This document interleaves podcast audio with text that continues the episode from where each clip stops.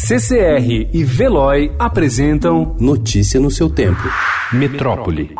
I'm declaring a public health emergency of international concern over the global outbreak of novel coronavirus. The main reason for this declaration A Organização Mundial da Saúde declarou ontem emergência de saúde pública de interesse internacional pelo surto do novo coronavírus. Identificado pela primeira vez em dezembro, já houve 212 mortos pelo vírus na China e confirmação de casos em pelo menos outros 19 países de quatro continentes. A OMS não recomendou restrição de viagem ou comércio com Pequim, mas vários países já adotam medidas mais drásticas. A Rússia fechou fronteira com a China ontem, o que já havia sido feito feito pela Mongólia.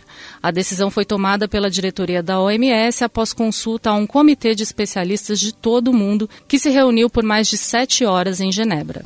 O Ministério da Saúde disse que continua a monitorar nove casos de pacientes com suspeita de coronavírus no Brasil. Apesar de o número ser o mesmo do que já havia sido informado anteontem, casos relatados no dia anterior foram descartados, mas outros incluídos. No Rio Grande do Sul, por exemplo, entraram dois casos. Os casos também estão em Minas, Rio, São Paulo, Paraná e Ceará. O Ministério disse que abrirá a licitação para instalar mil leitos de unidade de terapia intensiva em todo o país, para ampliar a assistência médica para possíveis pacientes. Responsável pelo funcionamento da plataforma do Sistema de Seleção Unificada, o SISU, o Ministério da Educação perdeu no ano passado 50 consultores que atuavam na área de tecnologia da informação. Neste mês, estudantes relataram instabilidade e falhas na plataforma. Servidores ouvidos pelo Estado disseram que o déficit de funcionários contribui para as dificuldades de manutenção do SISU, que chegou a ser suspenso por decisão judicial. Já o MEC diz que o sistema funciona normalmente.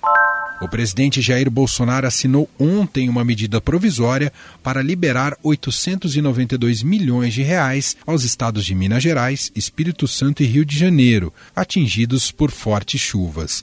Ontem, Bolsonaro sobrevoou a região afetada pelas tempestades em Minas. Então, estamos trabalhando é, ombro a ombro para buscar, então, mitigar os problemas é, ocorridos com essa catástrofe que aconteceu nos últimos dias. Em nota, o governo federal disse que o valor será um auxílio emergencial. A ideia é que o recurso seja usado para promover a reconstrução dos danos sofridos e o restabelecimento de serviços essenciais à população nos municípios afetados. A medida passa a valer ao ser publicada no Diário Oficial da União, mas será analisada pelo Congresso Nacional. Notícia no seu tempo. Oferecimento CCR e Veloy.